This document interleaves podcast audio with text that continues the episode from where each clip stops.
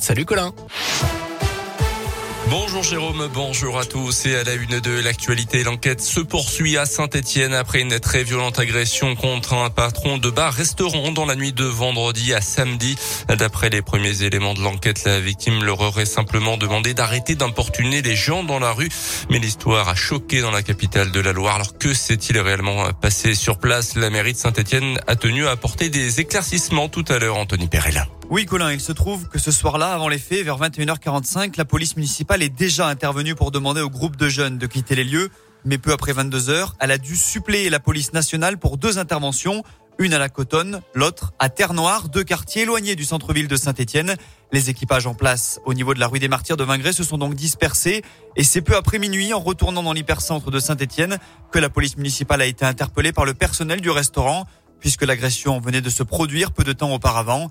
Grâce aux caméras de la ville, quatre agresseurs ont été retrouvés. Ils ont été libérés depuis. Un cinquième est encore recherché au moment où l'on parle. Merci Anthony. L'homme agressé a quant à lui été opéré en urgence dans une clinique à Saint-Etienne. Il avait prié dans les allées d'un supermarché de la Loire, créant un mouvement de panique parmi les clients. Un homme de confession musulmane a été euh, condamné par le tribunal correctionnel pour ces faits qui remontent à juin 2020. La justice l'a condamné à huit mois de prison avec sursis. À la barre, il a expliqué ce geste, un acte de joie spontanée selon lui, car il venait d'apprendre que des églises du nord de la France rouvraient leurs portes et accueillaient des fidèles musulmans. À retenir également l'interpellation samedi soir d'un couple de personnes sans domicile fixe dans une épicerie au Puy-en-Velay, un couple suspecté de vol à l'étalage. Selon les policiers, la femme était en crise d'hystérie, insultant tout le monde à l'arrivée des secours. Elle a été interpellée pour outrage à agent.